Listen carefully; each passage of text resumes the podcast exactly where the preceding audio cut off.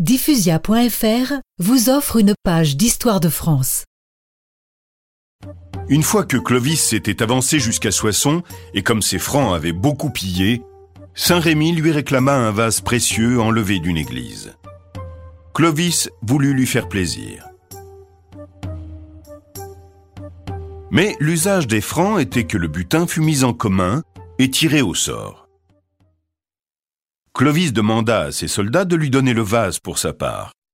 Tous y consentirent, sauf un qui brisa le vase d'un coup de hache en disant à Clovis Tu n'auras pas plus que les autres, mais seulement ce que le sort t'accordera. Car les Francs prétendaient qu'ils étaient tous égaux entre eux et qu'ils n'obéissaient que librement.